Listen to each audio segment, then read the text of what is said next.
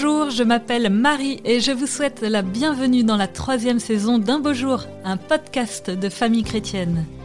Un beau jour, c'est l'histoire d'hommes et de femmes croyants qui, comme vous et moi, menaient une vie tranquille, tracée d'avance.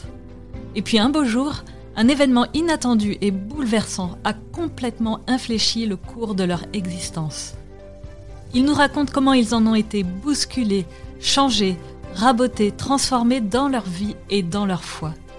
Je suis sûre que vous serez comme moi édifiés et enrichis par ces récits livrés le cœur et l'âme grands ouverts.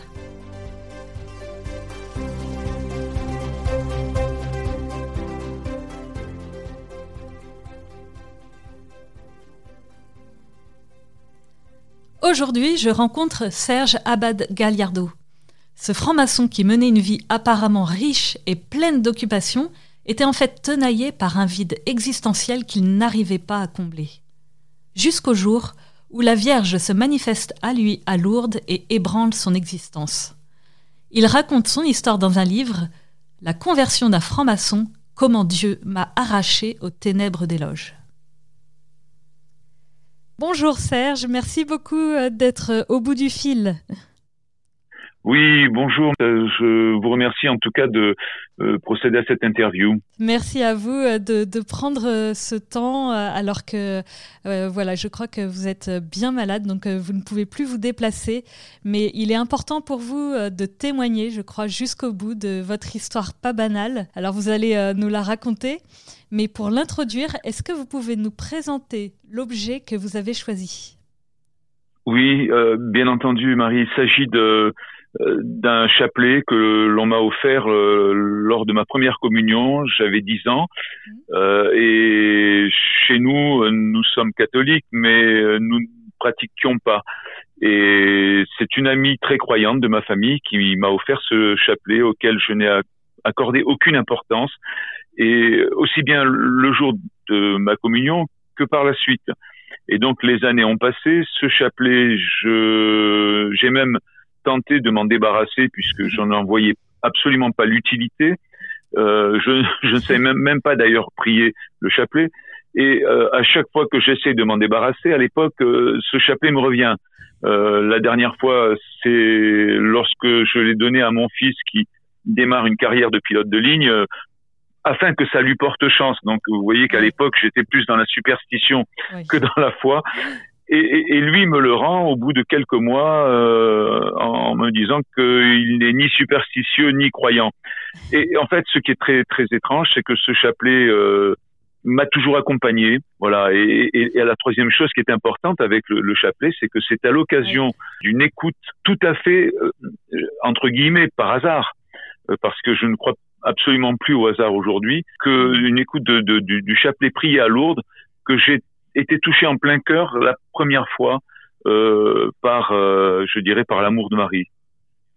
Alors, euh, vous allez nous raconter ça. C'était un événement effectivement euh, assez inouï dans votre vie et complètement inattendu parce que, voilà, au départ, vous étiez euh, pas croyant. Donc, euh, moi, j'ai envie de commencer votre histoire avec euh, l'année 1989. Et vous avez alors 34 ans, si je me trompe pas. À peu près, oui, je crois, 34 et quelques. à peu près. oui. Bon, j'ai bien calculé. Euh, vous êtes alors, euh, vous êtes fils de pieds noirs marocains qui se sont installés en Corse quand vous aviez 12 euh, ans. C'est ça. Et donc 22 ans plus tard, vous avez, à force de travail et de courage, ce sont des qualités de votre famille dont vous avez hérité, vous avez décroché un, beau diplôme d'architecte et même euh, la direction prestigieuse de l'urbanisme de l'une des deux plus importantes villes de Corse, Bastia. Et donc euh, s'ouvre devant vous un, bel avenir. Et alors c'est dans ce contexte-là euh, qu'un agent immobilier qui travaille avec vous, il vous propose de vous parrainer dans une loge maçonnique. Et vous acceptez. Oui, oui, oui. Qu'est-ce que représente pour vous euh, cet engagement à cette époque? Eh bien, à cette époque, bon, tout d'abord, cet homme euh, était quelqu'un d'assez brillant, hein, d'assez sympathique, et, j'avais tissé des, des, relations amicales avec lui. Donc, ce, ce, ce contexte-là est important. Donc, il y a une notion de confiance hmm. euh, qui s'est établie avec avec cette personne. Donc, je ne suis pas allé complètement à l'aveuglette en franc-maçonnerie. Mais pour autant, mm. euh, je n'ai posé aucune question pratiquement, et lui ne m'a donné d'ailleurs aucune, aucune indication. Donc je ne savais pas du tout où j'allais. Mm. Voilà, pour moi à l'époque, il s'agissait de rencontrer euh, des personnes et de commencer un chemin qui allait m'apporter des réponses sur les questions les plus basiques que chaque personne se pose et qui ont trait à, comment dire à, l'existence, aux raisons pour lesquelles nous sommes sur Terre et, nous en avons conscience. Voilà, c'était surtout ça qui m'intéressait mmh. dans, dans la franc-maçonnerie. D'accord. Donc, euh, Ouais, on va pas pouvoir tout raconter dans le détail, mais euh, vous menez une brillante carrière euh, d'architecte, euh, que ce soit en Guyane, à Paris, à Antibes, et aussi une brillante ascension dans, le, dans, dans la franc-maçonnerie, parce que assez vite, vous êtes repéré, vous, vous allez euh, monter peu à peu les grades jusqu'à atteindre les, les, hauts grades de la, de la franc-maçonnerie. Vous avez donc euh, un bon réseau, vous avez euh, de l'argent et vous vous en servez. Euh, est-ce que vous pouvez nous dire quel genre de vie vous menez quand euh, vous vous installez à Antibes quelques années plus tard? Alors c'est une vie qu'un journaliste dernièrement a, qualifiée de dépravée. il est ah assez juste. J'en ai un peu honte aujourd'hui, mais Dieu merci, je m'en suis confessé. Donc oui, je l'assume, je mm. l'assume. C'est euh, après tout un prédécesseur bien plus illustre que moi l'a vécu, Saint Augustin. voilà. Bon, mm. oui, c'est une vie de dépravé comment dire, euh, une vie de fête, voilà, une vie de fête, une vie où on, où on boit beaucoup, on, on festoie, où, où les femmes sont très présentes, la séduction, etc. Voilà. Et euh, les moyens financiers, même si je ne suis pas euh, riche, ne me manquent pas puisque j'ai un, j'ai un poste important avec un salaire tout à fait correct et un poste, je dirais, presque honorifique. Voilà. Et, et voilà. Et, et, à ce moment-là, cette vie me convient parfaitement alors, je précise que les francs-maçons, je ne suis pas en train de les traiter de dépravés. Hein. C'est mon chemin particulier que je raconte. Hmm. Mais pour autant, il faut quand même savoir qu'en franc-maçonnerie, il n'y a pas de morale, il n'y a pas de notion de bien et de mal au sens où nous l'entendons nous, les chrétiens, et, que d'ailleurs la hmm. morale, elle est contingente et elle, elle, comment dire, elle dépend finalement de de la société, voilà, et non pas de la règle divine.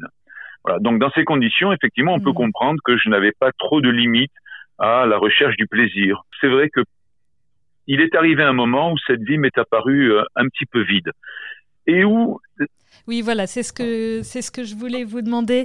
Euh, malgré quand même cette vie euh, très remplie, parce que euh, voilà, vous travaillez quand même beaucoup, vous vous avez de nombreux amis, etc. Une vie une vie belle, une vie très remplie. Vous ressentez un, un vide, un vide existentiel. Qu'est-ce que c'est exactement ce vide? Mais Écoutez, je, ne peux je, je, ne sais pas comment l'expliquer.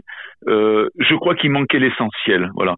En fait, j'étais en train de m'enivrer euh, au sens propre et au sens figuré, bien que je n'ai jamais été euh, alcoolique, c'est pas c'est pas le thème. Mais euh, vous savez, quand on fait la fête, forcément, surtout dans le sud, le pastis coule facilement, le rosé également, et, et j'étais entouré de joyeux drilles et de driesse, mm. si je peux me permettre ce néologisme. voilà. Donc effectivement, beaucoup de sorties en bateau, beaucoup de d'amis, beaucoup de sport, le travail effectivement, la vie bien remplie. Voilà, j'ai pas le temps de s'ennuyer. Pour mhm. autant, euh, il manque quelque chose d'essentiel euh, au, sens étymologique du terme. Et, je ne sais pas de quoi il s'agit. Je ne sais pas. À ce moment-là, je m'aperçois, et je me suis aperçu par la suite dans ma vie, que euh, le mal est intervenu dans ma vie à plusieurs reprises. Et c'est toujours à l'occasion d'une intervention du mal que quelque chose s'est passé qui m'a ramené vers Dieu sans même que j'en ai conscience. Oui, voilà, c'est assez étonnant. On lit ça dans votre, euh, dans votre livre. On a l'impression quand même qu'à un moment donné, il y a tout qui tout s'enraye, tout était tout roulé apparemment. Mais euh, à un moment donné, euh, voilà, il y a, vous êtes déçu par la franc-maçonnerie qui, qui, sous couvert de, grands secrets, cache quand même du vide, elle aussi. vous rencontrez aussi des, soucis professionnels, personnels. Oui, oui. Et ça vous amène tout ça à, à, à prier un peu à faire euh, des expériences de Dieu inattendues, comme un, jour, euh, C'est assez fort. Euh, vous avez des, grands soucis. Euh, euh, quelqu'un vous a jeté un sort apparemment et du coup vous allez voir un prêtre exorciste et, à ce moment-là, dans, votre voiture, vous vous, perdez et là Dieu se manifeste d'une manière complètement inattendue. Oui, oui, oui. Alors bien entendu, beaucoup de gens ne croient pas à la sorcellerie. moi, je peux en témoigner parce que j'en ai été victime physiquement et, et j'ai la preuve. Lorsque quelqu'un vous annonce par téléphone, quelqu'un qui est à 300 kilomètres de chez vous euh, que euh, qu'il a eu connaissance d'un sort qu'un sort vous a été jeté et qu'en même temps vous avez vous des symptômes de, ce, de, de, de, cette euh, sorcellerie, il y a quand même de fortes mmh. chances pour que ça existe. Et c'est à l'occasion de la rencontre avec un prêtre euh, qu'il y a eu effectivement deux événements. D'abord, sortant de la rencontre avec le prêtre, je passe par, le, par la nef de l'église voyant le Christ en croix, il, s'est passé quelque chose. C'est assez difficile à expliquer, mais il y a eu quelque chose. Et ensuite, effectivement, je suis perdu. Et alors, comme un défi à Dieu, je dis bon, écoute, hein, euh, voilà, euh, j'ai bien compris que tu existes. Je suis un peu trivial dans ma façon de m'exprimer, mais c'est à peu près comme ça à l'époque parce que j'ai pas beaucoup de respect pour Dieu. Euh, j'ai bien compris qu'apparemment tu existes. Voilà, bon, mais si tu existes, tu vas me retrouver mon chemin parce que là, en pleine nuit, dans cet endroit où il n'y a pas de lumière, où j'ai pas de carte, à l'époque il n'y avait pas de GPS, comment je vais faire pour rentrer ah bah sur mm. et, et, là mon chemin enfin euh, comment dire je, je, suis guidé voilà je suis guidé première à droite deuxième à gauche et je tombe juste devant l'entrée de l'autoroute. Et là ça m'a sidéré parce que je me suis dit c'est pas possible. Il y a quelque chose voilà. Mm. et, et, en rentrant je me souviens à l'époque j'habitais sur sur mon voilier Antibes j'avais un très beau voilier qu'on avait euh, équipé pour la vie à bord. Et je me souviens être rentré, ma femme m'attendait avec anxiété parce que c'était un jour de très mauvais temps et j'étais parti en voiture, donc euh, j'avais fait, plusieurs centaines de kilomètres. Et donc là, je rentre et je, la regarde, je dis, euh, tu sais, Dieu existe. et, je, et, je, me souviens de son regard. il s'est passé plus de 20 ans. Je me souviens de son regard. Je crois que si je lui avais dit, je débarque de la planète Mars, elle m'aurait pas regardé autrement. Et donc on sent que Dieu voilà, fissure peu à peu la, la, porte de, de, votre, de votre cœur. Et jusqu'à ce coup de butoir euh, ultime à Lourdes. Alors là c'est incroyable parce qu'il vous met carrément euh, à genoux euh, un beau jour à Lourdes. Est-ce que vous pouvez nous raconter ah Mais oui, en fait c'est... Comment dire j'ai résisté, j'ai résisté malgré tout, c'est-à-dire que je, bon, j'étais influencé par la doctrine maçonnique, donc oui, Dieu existait, mais c'était une force, c'était quelque chose, c'était pas forcément notre Dieu personnel. Ceux qui s'étaient manifestés ce soir-là, euh, on pouvait l'appeler le Christ, Dieu, ce qu'on voulait, mais finalement c'était une, comment dire, c'était euh, une instance supérieure, voilà. Hmm. Et, et, et, je faisais pas encore le lien avec le Dieu que j'avais connu étant, étant enfant et pendant ma communion. Et en fait, qu'est-ce qui se passe? Je, je vais à Lourdes et euh, préalablement, j'entends cette prière du chapelet en voiture, en appuyant sur un bouton par hasard ah pour chercher une chaîne de, de, de, de, radio. Je tombe sur cette prière dont j'ignorais complètement l'existence et j'entends ça. Euh, je ne sais pas à quoi le comparer. Je crois que c'est comme si euh, on faisait écouter à quelqu'un qui déteste ça du rap pendant toute sa vie et que tout à coup on lui fait écouter les requiem de Mozart. Voilà, euh, c'est le, c'est la, louange le chant de louange des anges au ciel. Voilà, j'entends ça. Et je me suis dit à ce moment-là, il faut absolument que j'apprenne à prier ce, ce, ce chapelet. Euh, J'en ai un à la maison, ça tombe bien. J'apprends cette prière et je vais à Lourdes. celui dont vous espériez. Voilà, celui-là, celui-là même, qui était au fond d'un tiroir. Euh, donc, j'en ai, même pas eu besoin d'en acheter un. Par contre, j'ai acheté un petit livret pour savoir, euh, et puis j'ai appris. Hein. Et, et, et, alors donc, euh, me voilà à Lourdes devant la Vierge. alors évidemment, je, je prie. Alors, j'ai même, j'ai même pas tout à fait dit à, à, mon épouse ce qui s'était passé, parce que vous allez voir, c'est assez incroyable. Terminant la, la, la, prière, je range le chapelet dans sa boîte, je regarde la, la statue de la Vierge et je vois qu'elle est brillante mais luminescente. Et alors comme je, bon, vous l'avez dit, je suis architecte, donc j'ai une formation à la fois, euh, mm. comment dire, euh, littéraire et scientifique.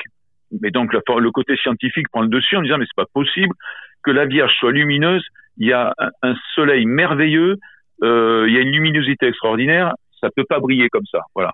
Et, et, et, là, tout à coup, sans que je comprenne ce qui se passe, je me trouve bien plus qu'à genoux, Marie. Je me trouve au sol, tombé comme si mes jambes ne, étaient tout à coup mortes. Et alors là, je tombe Et alors c'est assez amusant parce qu'il y a un mélange euh, d'un sentiment de bonheur, un sentiment de crainte profonde, vraiment quelque chose qui me fait très peur. Parce que je suis très surpris et en, même temps de colère. Alors je ne l'explique pas cette colère dans le livre parce qu'on peut pas tout dire. Mais qu'est-ce qui se passe? Des gens viennent me secourir pour me relever. Évidemment, ils ne parviennent pas parce que mes jambes sont mortes. Donc euh, ils me prennent par le par le dessous des bras. Je retombe aussitôt. Et j'entends des gens qui disent ah mais bon bon monsieur si vous venez à Lourdes parce que vous avez des problèmes de d'arthrose aux jambes etc. Et dans ma tête évidemment je suis en colère. Je me dis mais quelle bande d'imbéciles. Je suis en pleine forme.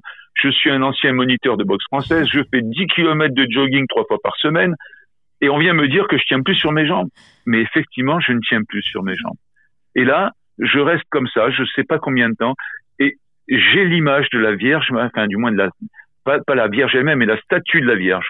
Voilà. Et je vois cette statue, je suis dans une espèce de béatitude que j'ai jamais rencontrée dans ma vie. Et là, à un moment donné, ben, finalement, mes jambes reprennent force et je rentre euh, dans la chambre d'hôtel que nous avions pris avec ma femme et ma fille et je n'ose même pas raconter ça parce que je me suis dit bon le coup des Martiens à Antibes ça va la Vierge Marie à Lourdes là c'est là on va on va m'envoyer chez MC. Qu'est-ce que c'était que ce qu'est-ce que c'était que ce signe euh, à Lourdes que vous avez reçu alors? Écoutez pourquoi ces jambes euh, voilà sur sur le sur le coup je ne savais pas de quoi il s'agissait. Je suis allé consulter un, médecin, un psychiatre. Bon, euh, ben, il s'avère que j'avais ni pathologie euh, physiologique ni psychiatrique. Et, donc, euh, je, j'en parle avec des amis qui ont la foi et puis qui me disent, alors une, expression que je n'avais jamais entendue de ma vie. Ben, écoutez, c'est les, bon, mais ça, c'est, c'est le repos dans l'esprit. Ah bon? Et là, je commence à me renseigner, à lire, et puis je demande à un prêtre qui me donne quelques indications bibliques. Et je trouve effectivement dans la Bible des exemples de personnes. Alors l'exemple le, plus connu, c'est euh, celui des disciples qui suivent le, Christ et le Christ qui euh, change de comment dire, qui, qui devient brillant. Euh, et alors c'est étrange parce que c'est la même chose que ce que j'ai, enfin toute proportion gardée bien entendu, euh, de ce que j'ai vu à, sur la statue de, de, la Vierge de Lourdes donc cette espèce de luminescence, et il tombe face contre terre. voilà. Il tombe face contre terre. Hmm. Et, et, là, bon, euh, je demande à un autre prêtre, et qui me dit oui, c'est, ça s'appelle le, le, le, repos dans l'esprit. Donc vous avez été touché par l'Esprit Saint. Euh, là, je vous avoue que je me suis vraiment posé des questions, et, quelqu'un m'a dit tu devrais faire une retraite. Et voilà comment je me trouve devant l'abbaye de la Grâce, euh, dans l'Aude, et euh, je savais pas du tout ce qu'était une retraite. enfin moi pour moi euh, ça, remontait. J'avais pratiquement 60 ans. Donc 50 ans en arrière, euh, ma communion, c'était loin. D'autant que j'avais, comme on dit, bacheté, hein, tout ça. C'était juste pour avoir des cadeaux à la communion. Et donc, voilà que je me retrouve dans ma cellule. Et là, je sais pas ce qui se passe. Je vois le crucifix. J'ai été transpercé par un sentiment d'amour que je ressentais pour le Christ et un sentiment d'amour que j'ai ressenti de sa part. Je suis tombé à genoux et moi qui, à qui on a appris à ne jamais pleurer, j'ai fondu en larmes devant l'amour du Christ et, en, vous en parlant là maintenant, c'est encore le cas. J'ai encore les larmes aux yeux. Effectivement, vous racontez dans votre livre que vous avez euh, que ce don des larmes vous est donné euh, en abondance, vous qui aviez été élevé effectivement dans une tradition où les hommes ne, pleurent pas. Alors, est-ce qu'on peut dire qu'à partir de, de ce moment-là, euh, vous êtes catholique vraiment entièrement et vous quittez donc. ah oui, oui, oui. Je crois que c'est une conversion, je dirais, fulgurante et, et, et ce jour-là, j'ai décidé d'abandonner la franc-maçonnerie au point que, euh, ben, au cours de cette retraite, euh, un frère m'a proposé de rencontrer un prêtre. Moi, je savais même pas dans quel objectif. Et donc, j'ai accepté et j'ai donc rencontré le prêtre qui a écrit la, préface de mon premier livre, il s'appelle le Père Michel, à qui j'ai dit d'emblée, euh, voilà, mon père, il faut que je vous avoue, je suis franc-maçon. Et il m'a dit, je m'en doutais. Voilà. Et donc ce, ce jour-là, j'ai ah pris la décision de quitter la franc-maçonnerie. Euh, euh, bon, ça a mis quelques temps parce que j'ai quand même essayé d'évangéliser parce que quand vous trouvez un trésor, vous le partagez. Puis ces gens-là, moi, je j'ai pas d'animosité envers les francs-maçons ni à l'époque ni aujourd'hui. Donc je me suis dit, il faut que je leur parle de Dieu. Mais quand j'ai commencé à parler de Dieu, j'ai mm. j'ai vu les visages se renfrogner. Donc j'ai compris que ma place n'était plus là. Et puis j'en ai parlé à ce prêtre qui m'a dit, vous savez, pour qu'on vous entende, euh, il faut qu'on vous écoute. Et c'est vrai qu'on ne m'a pas écouté. Alors, euh, vous racontez dans votre livre que donc vous êtes passé c'est un changement radical parce que vous êtes passé de, Lucifer, parce que pour vous, ah c'est oui, ça oui, complètement. En fait, c'est, c'est le, le, service de Lucifer. Vous êtes passé de, de l'ange de lumière tombée, déchu, au, Christ, et vous racontez que cela ne se fait pas sans sacrifice ni combat, parce que vos anciens frères euh, francs-maçons euh, vous tournent très vite le dos, et même euh, pour certains, vous, vous persécutent. vous perdez argent, position sociale et même en fin de compte, vous tombez euh, gravement malade. Est-ce que vous Oui, oui, euh, je mets du temps, bien entendu, euh, parce que je, comment dire, je ne m'y attendais pas à, ce point-là. il est vrai que, d'une part, tous les frères et toutes les sœurs que j'ai pu connaître en franc-maçonnerie et dont certains étaient des amis intimes, euh, m'ont tourné le dos et me tournent le dos toujours. Hein, C'est-à-dire que quand je les croise dans Narbonne, qui est une petite ville, donc forcément je les rencontre, eh bien ils tournent la tête, euh, faisant semblant de ne pas m'avoir vu. Euh, enfin, c'est un sentiment, que enfin, c'est une attitude que je ne comprends pas, mais c'est comme ça. Euh, J'ai euh, reçu un témoignage dernièrement d'un ancien franc-maçon euh, qui vit la même chose. Hein. alors, ça n'est pas le cas de tous les anciens francs-maçons, mais par contre, on ne pardonne pas à ceux qui écrivent ou ceux qui parlent. Voilà. Et donc ça, c'est la première chose. La deuxième chose, c'est que, ben, vous savez, quand vous êtes franc-maçon, euh, vous avez des contacts à peu près partout. Donc, euh, si j'ai besoin à l'époque de quelque chose, il suffit d'un coup de téléphone. Il y a toujours un frère ou une sœur quelque part qui peut me rendre service dans une administration. Voilà. Aujourd'hui, ça n'est plus le cas. Je, bon, ça ne me gêne pas plus que ça d'ailleurs. Je m'en passe. Et le troisième point, c'est que euh, alors là, crime de lèse-majesté, j'ai dénoncé des marchés publics truqués euh, dans le cadre, enfin, j'ai découvert ça dans le cadre de mes fonctions de direction à l'époque, et euh, se trouve que j'ai fait l'objet d'une persécution de la part d'un groupe, on va dire politico-maçonnique, vous n'en voulez pas au, Seigneur de, de vous envoyer euh, en quelque sorte toutes ces épreuves, ces, cette persécution, et puis cette maladie aussi après, euh, alors, que, alors même que vous le servez désormais, que vous êtes euh, son ami. Mais écoutez, à une époque, oui. à une époque, été un petit peu en colère avec après lui, en lui disant comment. et puis j'ai lu, j'ai lu Job un peu. et voilà. Et puis voilà, pardonnez-moi, je ne trouve plus le terme, convaincu. Voilà, je suis foncièrement convaincu euh, que la souffrance est rédemptrice. Voilà, le seul moyen, la seule réponse à apporter au mal, euh, c'est bien d'offrir de l'amour.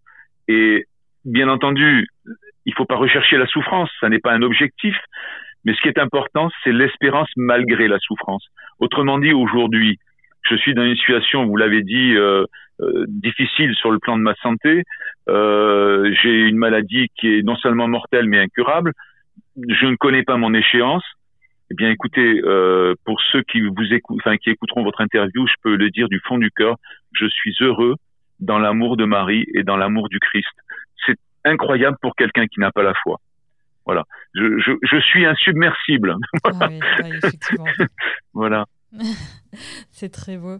Et en quoi, du coup, toute cette conversion vous a-t-elle transformé Comment êtes-vous par rapport à, au Serge Abad Gallardo Alors déjà, déjà il y a une chose, c'est que euh, bon, mon, épouse, quand elle m'a rencontré, j'étais, j'étais l'autre, hein, j'étais celui d'avant, et euh, je suis d'une fidélité exemplaire depuis. je ne l'ai jamais trompé, mais j'aurais pu, c'est vrai, si j'avais continué à mener la vie que je menais avant. Donc, euh, je crois dans le mariage, alors même qu'en franc-maçonnerie, vous avez une cérémonie euh, qui est une, une sorte de, de mimique du mariage qui s'appelle la reconnaissance conjugale, où on dit les époux se, se, se reconnaissent ah euh, jusqu'à jusqu'au jour où, où, ils n'en voudront plus. Vous voyez, c'est le divorce est déjà instauré alors même que vous prêtez hmm. serment d'amour. Bien non, moi je crois maintenant au sacrement du mariage hmm. devant Dieu. Voilà, et mon épouse est bien entendu de mon avis. Donc c'est un grand bonheur. Donc ça, c'est le premier point. Le deuxième, c'est qu'à l'époque, euh, je gagnais très bien ma vie, j'avais, je disposais d'une villa de fonction, je roulais dans une voiture, alors je dirais pas la marque, mais j'avais une voiture de sport allemande de, marque fort connue. Euh, mon épouse avait sa petite voiture de sport également. Enfin, nous avions tout sur le plan matériel. Euh, que tout ce que l'on peut espérer, hein. euh, même sans être riche, nous étions très à l'aise. Aujourd'hui, je n'ai plus rien de tout ça, mais euh, j'ai un bonheur aujourd'hui qui, est sans aucune mesure avec ce que je vivais à l'époque. Voilà. Pour résumer, pour résumer, j'ai vécu l'initiation maçonnique et j'ai vécu et je continue à vivre la grâce de Dieu. Voilà. L'initiation maçonnique, quand on vous donne la lumière, c'est une petite ampoule à côté de l'explosion nucléaire qu'est l'amour de hmm. Dieu. Voilà.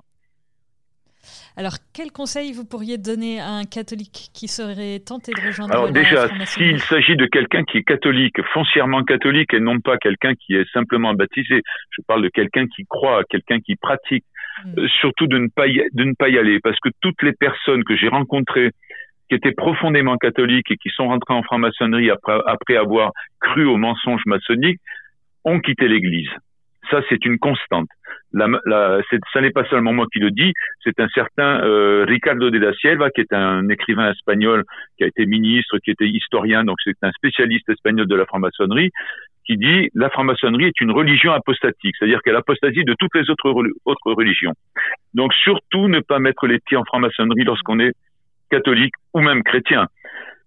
Ensuite, euh, même si on n'est pas catholique, euh, je dirais euh, pratiquant, même si et même si d'ailleurs, même si on n'a pas la foi, je ne pense pas que la franc-maçonnerie soit le chemin qui permettra les d'obtenir, enfin de répondre aux attentes de la plupart des gens. Voilà, c'est un, c'est une impasse. on voit, on voit régulièrement les anciens, c'est-à-dire les maîtres, tous ceux qui ont de l'expérience, tenter de se servir des jeunes apprentis en leur faisant miroiter entre les lignes des progressions initiatiques, des postes d'officiers. Alors c'est pas dit comme ça, bien entendu, ça n'est pas aussi abrupt parce que euh, la franc-maçonnerie est très subtile, mais il y a cette ambiance.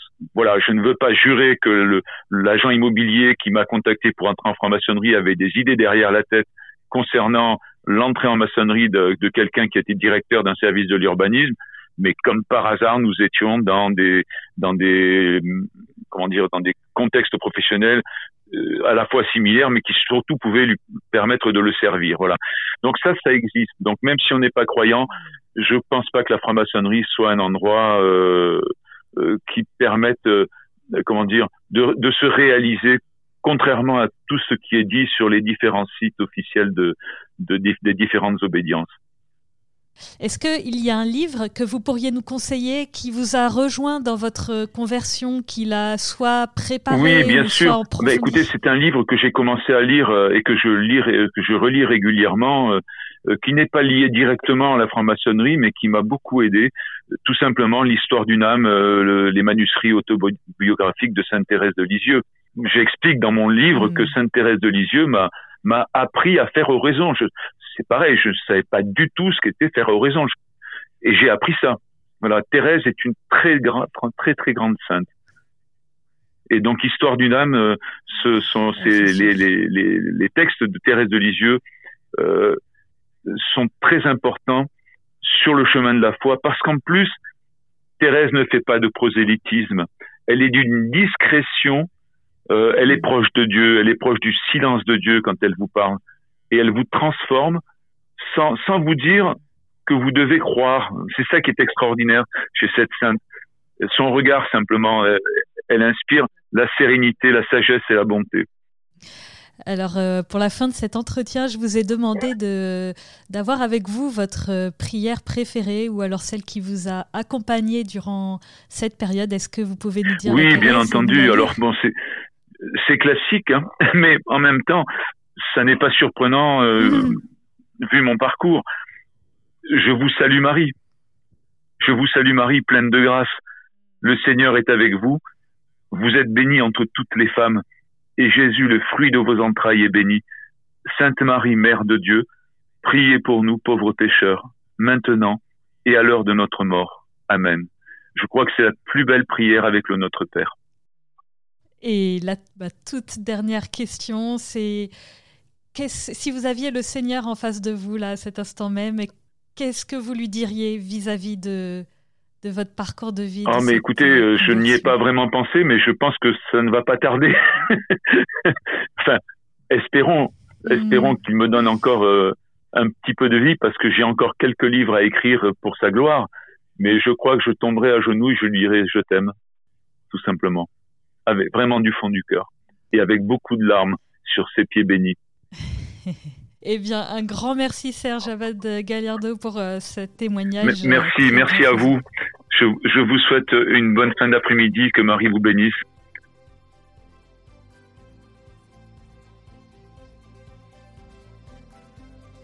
Merci de nous avoir écoutés. J'ai été très heureuse de recevoir Serge Abad Gallardo et je le remercie de nous avoir partagé ces moments si chargés en émotions qui nous ont fait toucher le ciel du doigt. N'hésitez pas à partager ce podcast autour de vous, surtout à ceux qui ont le plus besoin d'être réconfortés et encouragés dans leur chemin de foi. Et n'hésitez pas à nous rejoindre sur nos réseaux sociaux, les podcasts de FC. Enfin, ceux qui nous écoutent via iTunes ou Apple Podcasts, si vous pouviez mettre une note de 5 étoiles, cela permettrait au podcast de remonter dans les recommandations et de le faire connaître à plus de monde. Un grand merci et à dans 15 jours pour un nouvel épisode.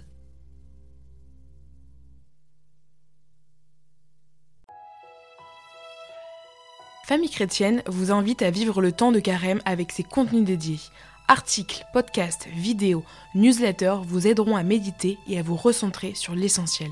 N'attendez plus et abonnez-vous au magazine à partir de 2,90€ par mois. Rendez-vous sur boutique.famillechrétienne.fr.